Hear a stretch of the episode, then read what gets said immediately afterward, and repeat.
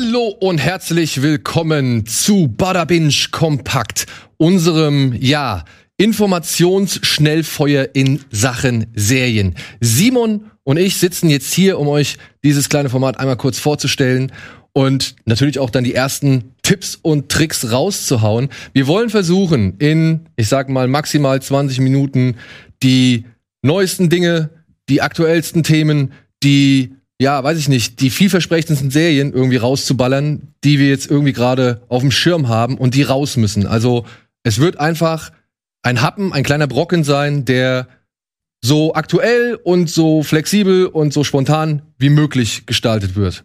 Und deswegen, und weil Simon ein Mensch ist, der wirklich ungeheuer viel Serien guckt. Na, hier alle gucken viele Serien. Aber du Wir guckst, alle haben viel du hast schon, du hast schon, also das, was ich an Filmen guck, guckst du an Serien. Ja, das stimmt. Äh, dafür gucke ich ein bisschen weniger Filme als du. Genau, genau. Also, und deswegen überlasse ich jetzt meinem lieben, geschätzten Kollegen Herrn Kretsch mal die Bühne. Wobei du jetzt sicher auch mitreden kannst bei dem Natürlich, Thema. bei dem einen oder er- anderen- Bei dem einen oder anderen Thema sicherlich. Werde ich noch einen Satz zu sagen. Aber Genau. es soll hier darum gehen, einfach mal ein bisschen schneller ein paar Sachen abzuarbeiten, über die wir gerne uns einmal, weiß ich nicht, einen ersten, weiß ich nicht, einmal ein bisschen Luft verschaffen wollen. Genau, auch ohne es direkt vielleicht so zu werten, ohne direkt vielleicht die ganze Staffel schon gesehen zu haben. Das soll auch ein Format sein, wo man Dinge angesehen hat und dann schon mal äußert, ich finde die gut, ich gucke noch weiter, so wie wir es ja bei Butterfinch auch manchmal haben. Ne? Aber ähm, ohne diesen Zwang, dass man alles immer komplett gesehen haben und verstanden haben muss, sondern einfach mehr so ein so ein aktueller Teaser auf Dinge, die vielleicht noch kommen. Genau. Ähm, da möchte ich gleich was nehmen, was du auch zum Glück dir noch angesehen hast. Zumindest die erste Folge hast du mir eben gerade noch erzählt und ich bin wahnsinnig dankbar, dass du zumindest kurz reingeguckt hast, ähm, weil es eine Serie ist, die mir, die mir sehr am Herzen liegt, die ich lange, ähm, sag ich mal, ein bisschen von mir gehalten habe, äh, weil ich nicht sicher war und weil ich Angst hatte, dass sie so ist, wie ich es erwartet habe, von einer King-Verfilmung. Darum handelt es sich nämlich. Die Rede ist von The Stand, was ja gerade diese unfassbare, ge- geniale Marketingkampagne die letzten anderthalb Jahre hatte mit diesem Corona. Das war in Wirklichkeit natürlich aber eine PR-Maßnahme für dieses großartige Machwerk. Es ist brutal aktuell, ne? Als brutal aktuell. Zum Glück ist die Supergrippe eben nur halt fiktiv und äh, zum Glück ist alles aktuell nicht so schlimm wie im Buch, aber das Buch, ich fange jetzt beim Buch an natürlich, äh, bietet einen ganz guten Überblick meiner Ansicht nach, was passieren könnte, wenn das Ding ansteckender wäre und tödlicher wäre. Und ähm, es ist eine richtig gute, also als Buch, richtig gute Geschichte meiner Ansicht nach. Mit einer seiner besten, auch wenn ich mit dem Ende wie so oft bei King nicht zufrieden bin. Aber der Weg ist da so, also wirklich bei The Stand ist der Weg das Ziel. Du lernst so viele Charaktere kennen und das haben sie gut um schon mal so ein bisschen die Querverweise zu finden, gut rübergerettet, finde ich, in die Serie, dass die Charaktere, die, die dargestellt werden, echt Fleisch haben. Die sind einfach echte Persönlichkeiten. Du nimmst ihnen ab, dass sie existieren in dieser Welt. Und das liegt im Buch daran, dass du endlos viel mit denen durchlebst. Höhen und Tiefen, absurd viel. Du le lernst sie kennen vor der Katastrophe, während der Katastrophe, nach der Katastrophe. Du bist mit ihnen wirklich verbunden. Und das geht für die, für die Guten wie die Bösen.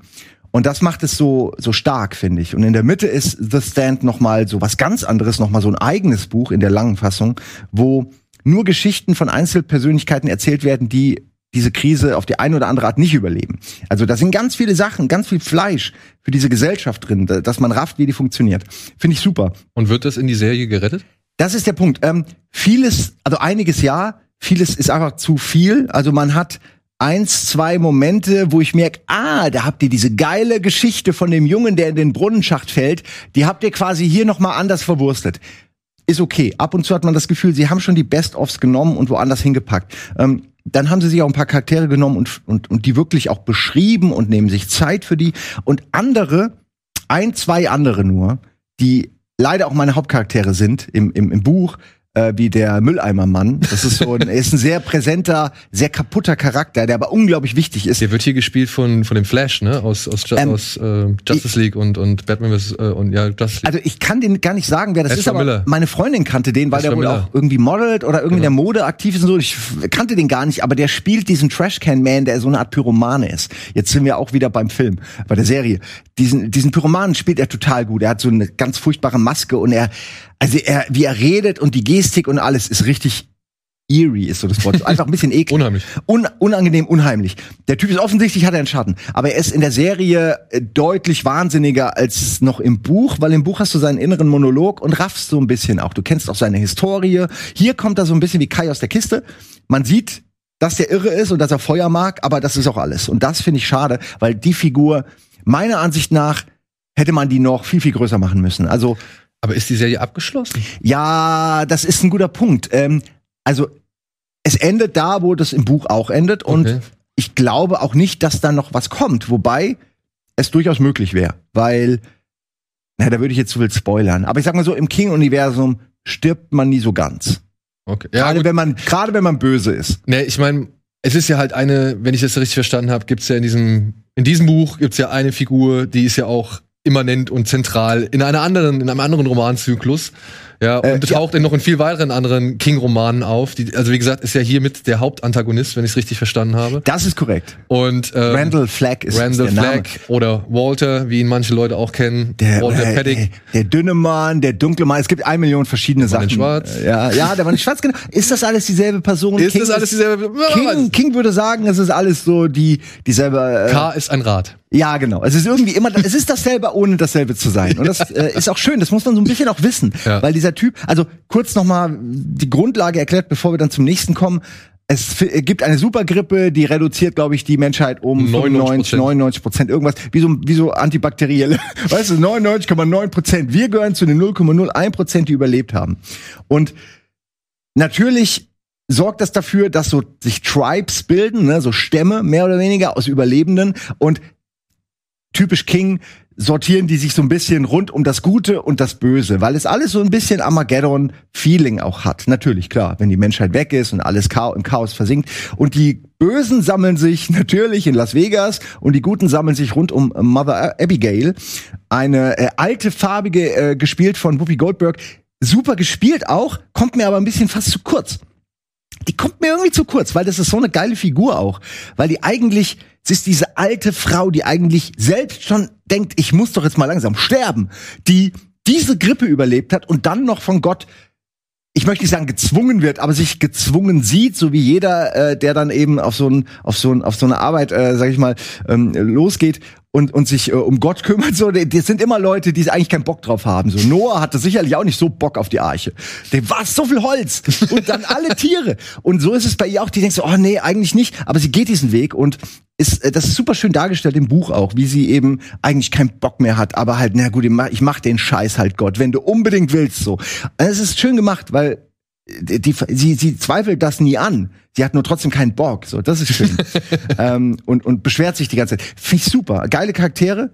Für, Und, und da führt sich dann alles zusammen. Das ist mehr oder weniger die Story. Und jetzt das war kurz gesagt, für Romanfans gut gelungen oder weniger gut gelungen? Also, als jemand, der den Roman gerade erst vor kurzem für meinen äh, Club 19 Podcast gelesen hat, fand ich es schon schön, viele Dinge wieder zu erkennen. Ich war auch nicht so pikiert, wie man manchmal ist, wenn man denkt, oh, es war das nicht drin und das nicht drin. Ich fand, es war ein guter Misch. Also es war eine okaye Mische. Ähm, ich bin sogar von dem Ende, also schwierig. es ist echt schwierig. Das Buchende ist blöd, aber lustig. Das Film-Serienende ist einfach nur ein bisschen vergessenswert. Also es ist, es ist nicht so spektakulär, auch weil die Serie danach noch weitergeht. Das ist so ein bisschen, äh, ne? Ich will jetzt nicht so viel spoilern, aber es ist sehr interessant gelöst. Auch weil Owen, Owen King, der Sohn von Stephen King, äh, ich glaube, das ist er, Fan, ne? hm, Mitproduzent ist. Ich nehme an, er hat sich da noch mal ein bisschen um das Ende gekümmert und noch mal dafür gesorgt, dass das auch in eine Serie alles passt und dass dieses Glaubensding vielleicht ein bisschen runtergefahren wird, Gott ein bisschen rausgenommen wird, aber dafür eben diese dieses, äh, diese kingsche Mythologie, sag ich mal, in den Vordergrund gespielt wird. Jetzt würde ich aber gerne von dir noch mal was hören. Ich würde dem Ding eine 7 von 10 geben. Als Fan vielleicht eine 8 von 10, aber viel mehr auf gar keinen Fall. Also Ähm, bisher, ich kann nur anhand der ersten Folge sprechen. Ich muss sagen, ich finde, die Serie sieht sehr schick aus. Sind geile Bilder dabei. Ja. Geil inszeniert, geile Leute und auch gute Darsteller dabei. Äh, sie hat so ein, für mich an der ersten Folge die ersten schon die ersten typischen King-Figuren aufgebracht, so wo ich Ja, auch sage, die alles. erweisen so ein paar Abnutzungserscheinungen auf. Ja. ja gerade hier dieser, wie heißt der, äh, Hm. Hauser oder so, hier der Junge, der Junge, der, der die Franny rettet. Ach ja, natürlich. Ähm, ähm, Mann, äh, der auch dann überall Nachrichten verteilt. Genau, Alle genau. Leute folgen ihm. Mann, wie Ja. kann ich das vergessen? Aber ja, Aber er ist so eine der, typische Ting- ist ein bisschen der Insel Ja, genau. im King-Universum. Genau, ne? und das ist so eine typische King-Figur, die schon, die ich schon ein paar Mal gesehen habe, aber ich mag, wie sich die, die, sag ich mal, das Fatale da ausbreitet. Und das hat mir bisher ganz Ja. gut gefallen. Und nach der ersten Folge sage ich, ich möchte jetzt erst noch mal ein bisschen weiter gucken. das hat mich, mich hat diese eine, diese eine Figur im Originalfilm übrigens gespielt von ähm, Parker Lewis, vom Parker Lewis Darsteller, was auch interessant ist. Rowan Nemec, ne? Ja, irgendwie Ja. so, weil man das echt nicht mit ihm in Verbindung bringt. Das war für mich immer ein Problem. Ich komme auch gleich zur nächsten Serie, aber ähm, ich finde, dass sie sich keinen Gefallen getan haben, dass sie da so ein, ein langes, dürres Model genommen haben für diesen Charakter, das, ich sag mal, Incel. Äh, einfach, weil das ist eigentlich ist es ein creepy, dicklicher, seltsamer Typ, der halt auch ein bisschen so, wo du dich distanzierst. Jetzt haben sie den halt so pseudo-hässlich gemacht, so Brille aufmäßig. Also er, er ist so pseudo äh, aber eigentlich sieht er halt gut aus und es gibt eigentlich keinen Grund, warum Franny mit ihm nicht was, ne? Es gibt also keinen Grund, warum da keine Anziehungskraft besteht, weil die sind im selben Alter, sie, er kümmert sich um sie. In jeder anderen Serie, in jedem anderen Film würden die beiden was zusammen haben. Hier ist es nicht so und sie verfällt einem deutlich älteren Kerl, was dann zu vielen Problemen führt. Und da hätte ich mir lieber gewünscht, dass man, ich verstehe, warum man es gemacht hat, aber dass man da jemanden nimmt, ich sage jetzt mal ganz banal, der ein bisschen hässlicher aussieht. Das ist blöd, aber es geht halt darum, dass da keine Attraction ist und das funktioniert besser, wenn die Person auch so aussieht, dass man die Frau in dem Fall verstehen kann. Ja. Das ist alles, was ich so sagen kann. Aber es ist ein schönes Ding. Ich empfehle es euch, wenn ihr, wenn ihr den, den Roman mochtet oder die, die Zweiteiler äh, TV-Serie. Ey, why not? Ja, bei 100, 100. Aber es ist auch nicht legendär. Aber ich freue mich, dass es zum ersten Mal wieder eine Stephen King-Serie gibt, wo ich nicht die ganze Zeit so irgendwie facepalmierend da sitze und Ja, mich The Dome ärgere. fand ich ärgerlich. Habe ich nicht zu Ende geguckt. Der Nebel nicht zu Ende geguckt. Ja. Das einzig Gute bei der Nebel ist, muss ich kurz was spoilern, weil die Serie ist eh scheiße. Aber das einzig Gute ist, die sind in diesem, die sind ja in diesem Einkaufshaus gefangen und draußen sind die Monster und alles, was sie haben, sind die Scheiß, äh, äh, die, die Fensterscheiben, ne, die sie trennen. Und am Ende von, am Ende von der Nebel, was im Buch so nicht ist, super geil, denken sich die Typen, die von ihr, die quasi von dem von dem religiösen Pulk da drin rausgesch äh, rausgeschmissen wurden, denken sie, wisst ihr was, fickt euch und fahren rückwärts in diese Scheibe rein und, und zerstören damit dieses Habitat. Und das ist unschätz an der geilsten Enden. Es kam ja leider nie eine zweite Serie, aber diese, ich habe nur die erste Folge gesehen und die letzte, weil das mir erzählt wurde und weil das so geil ist. Weil das ist tatsächlich ein cooles Ende. Weil die sind alle scheiße in diesem Supermarkt und damit hast du sie diesen Monstern ausgeliefert. Und es ist so ein Dick-Move. Das ist ein geiles Ende. Das ist aber das einzig Gute an dieser Serie. Ja. Jetzt komm, schnell. Hau noch mal anderes schnell Ja, raus. Servant. Ach, okay. Nein, Servant habe ich noch nicht gesehen. Willst du sehen? Servant will ich sehen. Das kann man mal als, als quasi Ja, genau. äh, Super. Teaser. Genau, dafür ist es gut. Von Ja. M. M. Night Shyamalan produziert. Es geht um ein junges Paar, das ein kleines Baby verliert in sehr jungem Alter und dann setzen sie quasi eine Art Puppe ein und engagieren ein Kindermädchen, das diese Puppe als lebendiges Kind Das ist die behandeln. Story dahinter? Das ist die Story davon. The Servant. ich habe nur gehört, dass es gut sein soll, dass ich mir angucken Gab's äh, auf wollte. Apple TV Plus. So. Bridgerton. Hast du gesehen? Äh, Bridgerton habe ich ein bisschen sehen müssen. Also das klingt so, als wäre es schlecht, aber ich hab, hab's gesehen, weil es meine Freundin gesehen hat. Ich muss ganz ehrlich sagen, ich habe ähm, immer wieder mal rübergeguckt. So, ich habe es quasi gesehen. Hier ist das Handy. das, da habe ich so die Hälfte vom vom Bild, glaube ich, ungefähr gesehen. Für Stunden. Und was sagst du? Naja, also ich weiß, dass es Leute gu für gut befinden, auch wenn es jetzt historisch nicht korrekt ist, mit Hautfarben und alles, aber who fucking cares? Ernsthaft. Ich finde das, ich finde das eher quirky, ich finde es lustig, so wie wenn bei hier ähm, Elizabeth irgendwie diesen, wenn da irgendwie dann dann äh, Queen läuft oder irgendwie so. Ne? Da, nein, also dass so zwei Zeiten kollidieren, die nicht zusammenpassen, finde ich völlig in Ordnung. Ähm, ich finde es auch gut gemacht, aber ich persönlich kann dieses ganze fancy, schmancy, reiche Leute in der Vergangenheit irgendwie, ich habe mich ein bisschen an diesen, wie heißen die Epochen? Nein, wie, Filme, wie heißt Ja, das? ja, Historien, Historien, Schinken. Period Piece, ja, Historien Schinken. An diesen popkulturellen Historien-Schinken habe ich mich ein bisschen satt gesehen. Ja, Green, Aber- Downton Abbey, Genau. Crown, Crown, Downton Abbey und so weiter. Aber das ist sicherlich was für die, die halt auf sowas Bock haben. Ist das scheinbar nicht schlecht. Ich Ja. kann es aber gar nicht so richtig empfehlen. Zur Erklärung, hier geht's im Jahr 1813 darum, dass eine junge Dame, die eigentlich, äh, ja, die, die auf dem Heiratsmarkt jetzt angeboten wird, mit einem Mann, der eigentlich nicht heiraten will, so einen Pakt abschließt, dass sie so tun, als wären sie miteinander verliebt und würden heiraten, aber das führt dann, wie es so oft ist, glaube ich, auch zu wirklichen Emotionen und Gefühlen, ne? Sowas in der Richtung habe ich jetzt dazu Ja, das klingt auf jeden Fall schon sehr äh, wie das, was ich so in Erinnerung habe. ja, es ist Natürlich, es geht viel um Emotionen, es geht um echte Liebe, es geht um äh, Liebe in Zeiten der Zwänge, äh, es geht um die Gesellschaft, die damals einfach noch anders war und so. Also es ist an sich schon äh, ein schönes Period Piece oder so. Also kann man gucken. Nur wie gesagt, ich bin da sehr, ich bin nicht so an diesem Drama interessiert. So diese menschlichen Beziehungen brauche ich im Moment nicht so viel. Ja. Vielleicht wegen liegt's an Aber der Quarantäne. kurios, dann hast du aber jetzt menschliche Beziehungen, wo du es ansprichst. Du hast Soulmates äh, Ja. vorgeschlagen. Ja, hast du gesehen? Habe ich völlig überraschend mir mal, ich glaube, vier Folgen von sechs gibt's oder so. Also es geht um sechs Menschen, äh, sechs Beziehungen, aber ich habe vier Folgen davon gesehen. Es geht äh, um eine, ich sag mal eine App, aber wahrscheinlich ist es einfach ein Service, ein Dating-Service, der dafür sorgt, dass man seinen Soulmate findet, seinen, seinen Seelenverwandten. Wie die App funktioniert, dieses Programm wird nicht erklärt, aber es scheint de facto erwiesen zu sein, dass das funktioniert. Also ihr macht es, dann kriegt ihr entweder eine Bestätigung, dass es noch keinen gibt, noch keinen Soulmate gibt, äh, der das ebenfalls gemacht hat, der zu euch passt.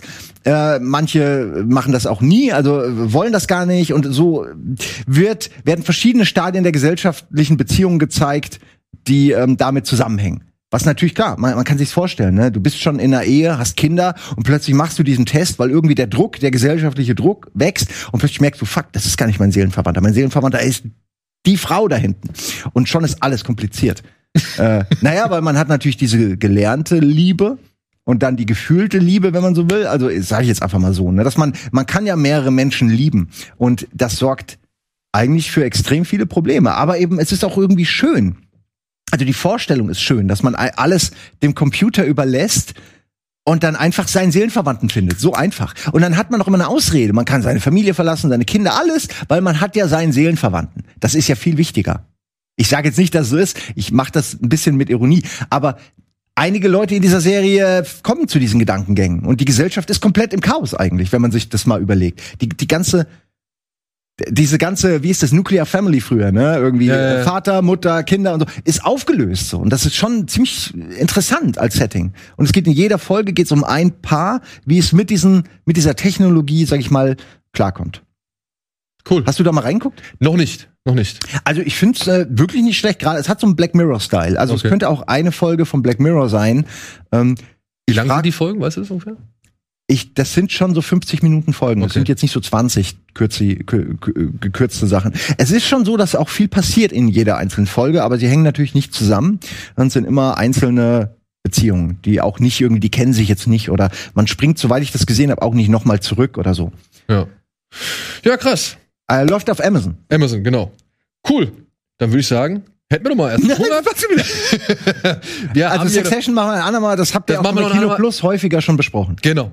genau. Richtig empfehlenswert. Machen wir auch nochmal. Cool. So, und jetzt haben wir noch einen kleinen ja, Redaktionstipp. Unser Kollege Timo hat noch uns was geschrieben, was wir euch hier auf die Augen brennen wollen. Mhm. Wundervoll.